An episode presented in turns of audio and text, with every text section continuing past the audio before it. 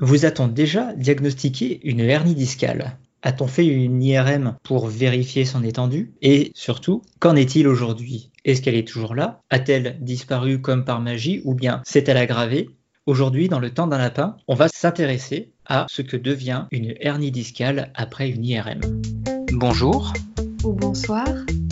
Bienvenue sur Le temps d'un lapin, le podcast qui parle de la kinésithérapie, du soin et de la science mais pas trop longtemps, juste le temps d'un lapin. Bonjour Marie. Bonjour Vincent. Aujourd'hui Marie, tu voulais nous parler d'un sujet qui t'a beaucoup intéressé ces derniers temps. Tu vas nous parler du devenir d'une hernie discale. C'est ça. J'ai essayé à plusieurs reprises de préparer des patients pour lesquels une imagerie était prévue pour des douleurs lombaires, des patients que je recevais déjà, euh, de leur expliquer qu'une partie des signes qu'on allait trouver n'était pas forcément en lien avec leur douleur et surtout ne nécessitait pas forcément qu'ils s'inquiètent. J'ai aussi eu l'occasion de parler des hernies discales qui, pour certaines, à ma connaissance, peuvent se résorber spontanément. Et j'ai eu euh, à plusieurs reprises un retour du patient à qui on a dit non, non, les hernies ne se résorbent pas. Alors j'ai voulu vérifier du coup euh, si ce que je racontais c'était complètement absurde ou si finalement il y avait un fond quand même scientifique à cette allégation. D'accord. Et donc tu qu'est-ce que tu as trouvé? Alors j'ai choisi deux articles euh, de 2017 et 2019. J'ai choisi un article très général qui est une revue systématique et méta-analyse. Et puis j'ai trouvé une étude rétrospective sur quelques cas, mais dont je trouve les résultats très intéressants et je voulais vous en parler. Ce phénomène de résorption de la hernie discale, c'est quelque chose de, récent, de nouveau, ou bien est-ce qu'on en a déjà parlé euh, par le passé? Alors écoute, moi j'ai été relativement surprise parce que les deux études euh, dont je vais parler ensuite, elles citent la première constatation euh, scientifique d'une résorption spontanée de hernie qui aurait eu lieu en 1945. Alors c'est pas tout récent du coup. Donc est-ce que tu peux nous parler de cette méta-analyse et de ses conclusions? Oui, c'est une méta-analyse euh, par Zong de 2017 qui a été publiée dans la revue Pain Physician. Alors, on a coutume de dire que c'est le plus haut niveau de preuve euh, au niveau de la littérature scientifique puisque elle va compiler les données de plusieurs études différentes et puis elle va analyser et faire des recoupements de l'une à l'autre. Cette étude, elle s'est intéressée à la résorption spontanée des hernies discales lombaires constatées dans des études qui proposaient un suivi euh, de la douleur lombaire, notamment via IRM et dans lesquels euh, seul un traitement conservateur a été proposé. Ça veut dire qu'il n'y a pas eu de chirurgie mise en place. D'accord, donc les traitements qui n'auraient pas fait disparaître la hernie. C'est ça, entre guillemets. En théorie, c'est ça, oui. Où il n'y a aucune intervention extérieure pour euh, faire disparaître euh, la hernie par, par chirurgie comme on, peut le faire régulièrement. C'est ça, il n'y a pas d'intervention mécanique sur la hernie en elle-même. Hein. C'est tous les traitements hors chirurgie potentielle. Ils ont écrémé beaucoup parce que ils ont trouvé 475 études au démarrage pour n'en garder que 11 qui finalement n'étaient que des études de cohorte. Donc les études de cohorte, c'est on sélectionne une population qu'on va suivre sur un temps donné. C'est pas un essai randomisé contrôlé, c'est ce que les auteurs déplorent parce que ça aurait été encore de plus haut niveau en termes de qualité. Et ces 11 études, elles se elles s'étalent entre 1992 et 2010. Et tu sais quel niveau de preuve ils ont retenu pour les études? Alors oui, la fiabilité de ces études, elle a été vérifiée par le biais d'un questionnaire qui s'appelle le CADAS2 et qui permet de s'assurer que euh, la méthodologie est la meilleure possible euh, pour pouvoir utiliser les données. Euh, pour les auteurs, c'est 11 études qui n'ont que peu de risques de biais. Par contre, ils soulignent le fait que eux n'ont pas pu maîtriser l'éventuelle existence d'un facteur de confusion en amont. Et donc les auteurs ont trié un certain nombre d'études et quels sont les résultats qu'ils ont obtenus C'est très intéressant, forcément parce que ça va dans mon sens, ça flatte mes biais. Sur les 11 études, on a un total de patients examinés de 587. Des patients qui présentaient une hernie discale lombaire. Et euh, pour 380 d'entre eux, cette hernie s'est résorbée dans le temps de suivi. Le temps de suivi, s'est étalé entre 6 et 56 mois. J'ai pas le détail, je suis pas allée creuser étude par étude du temps et du moment auquel les hernies ont été constatées résorbées. Mais ce qu'il faut savoir, c'est qu'en effet, eh bien là, on est à 66,6% des patients concernés qui ont vu leur hernie se résorber. Ils ont euh, précisé les chiffres en fonction des études. Les chiffres s'étalent de 34% sur une étude italienne, une soixantaine de pourcents sur les études du Japon et impressionnant 83% sur une étude qui a été faite au Royaume-Uni. Ils ont attribué cette différence peut-être à la qualité du système de santé. Là, moi, je saurais pas juger, mais en tout cas, ce que je garde, c'est l'idée que effectivement, et ce chiffre est assez important, même si finalement la revue elle ne concerne pas un grand nombre de patients, on a quand même effectivement 66, enfin 67% d'entre eux si on arrondit, qui ont vu leur hernie se résorber. Et du coup, ça veut bien dire que euh, une hernie discale, ce n'est pas une fatalité, même si on n'intervient pas chirurgicalement dessus, il est tout à fait possible qu'elle se résorbe. Alors évidemment avec des taux qui sont potentiellement variables, il faudrait voir les déterminants de cette résorption, mais en tout cas, c'est une possibilité. On est d'accord que les, patients qui ont été recrutés pour ces études ont tous eu euh, une IRM parce qu'ils présentaient une, douleur lombaire, voire une douleur lombaire irradiante dans un membre inférieur. Est-ce qu'on est dans un cadre pathologique ou bien est-ce qu'on a pris des patients, enfin on a pris des gens, on leur a fait faire un, IRM à la façon de Brin-Mickey et euh, on a gardé ceux qui avaient une hernie, on a regardé comment évoluait cette hernie. Alors, eh bien écoute ça, il faudrait aller voir les études dans le détail. A priori, dans chaque étude, les patients ont reçu un traitement. Ça veut dire qu'il y avait une symptomatologie, mais c'est tout ce que je pourrais te dire là en l'état. Parce que si tu regardes les termes de recherche au niveau de la revue, ils ont quand même cherché des choses assez larges comme euh, la hernie, traitement conservateur certes, mais aussi régression spontanée, résorption, absorption. Donc on pourrait imaginer que potentiellement on pourrait s'intéresser aux patients qui sont pas symptomatiques, mais là j'ai l'impression que c'est pas le cas puisqu'ils ont tous mmh. été traités. D'accord. Et donc on pourrait quand même citer la, conclusion de cette méta-analyse qui dit que le, traitement conservateur euh, devrait être le premier choix de traitement pour une hernie discale lombaire. Et ça, je pense que c'est quelque chose qui est, qui est important de, rappeler aux patients, peut-être aussi aux, médecins et aux kinés, de se dire que bah, pour les kinés, il faut qu'on ait confiance dans nos, prises en charge.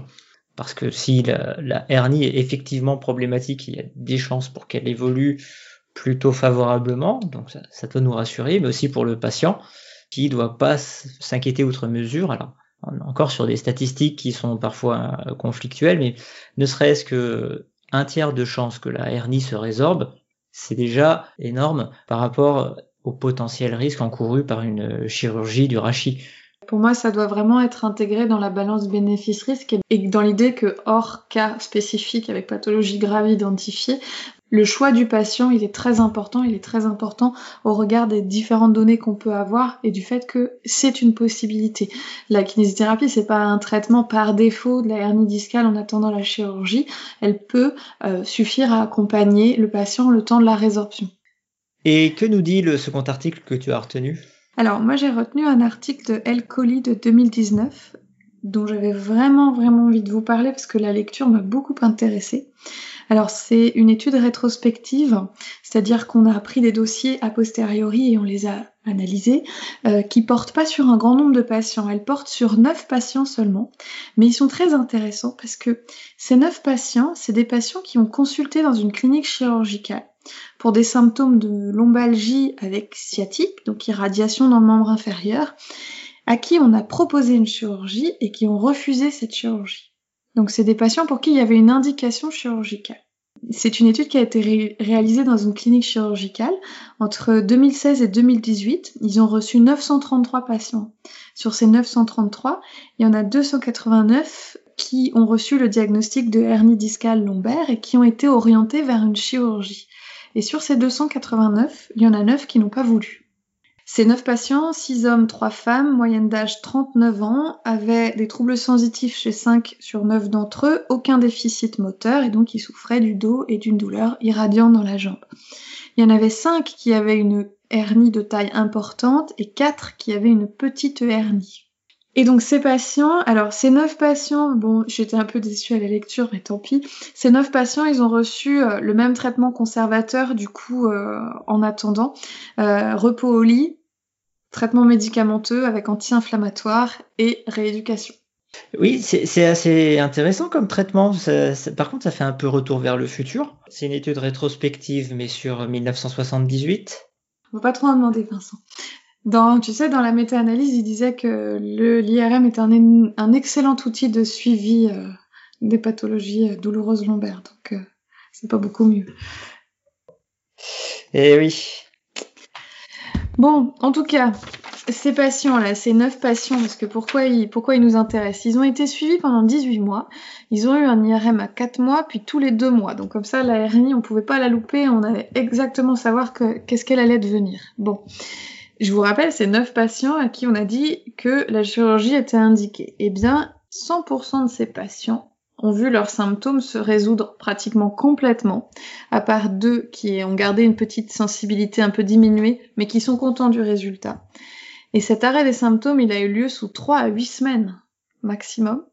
Donc déjà, c'est plutôt très favorable et très intéressant pour des gens à qui on a dit quand même que la chirurgie était la solution. Mais en plus de ça, les 9 patients ont vu leur hernie se résorber entre 4 et 14 mois. Le temps moyen de récupération complète, il est à 5,7 semaines. Le temps moyen de résorption de la hernie, il est à 8,7 mois. Ce qui est quand même assez étonnant dans cette étude, c'est qu'ils ont fait un suivi pendant 18 mois, qu'ils ont fait passer un IRM 4 mois après le, début de la prise en charge et qu'ensuite ils ont fait euh, un, contrôle, encore une fois, IRM, euh, tous les deux mois. C'est euh, sont des examens qui sont quand même coûteux et c'est c'est un suivi qui voulait vraiment rien rater. Hein. Bah, en fait, quand j'ai lu euh, initialement, ça m'a surprise parce que euh, je me suis dit, bah, en fait, c'est une étude prospective. Ils ont choisi des patients en amont et ils ont, ils ont fait des IRM réguliers. Et en fait, non, c'est bien une étude rétrospective. Alors, du coup, je pense que c'est peut-être une limite de cette étude.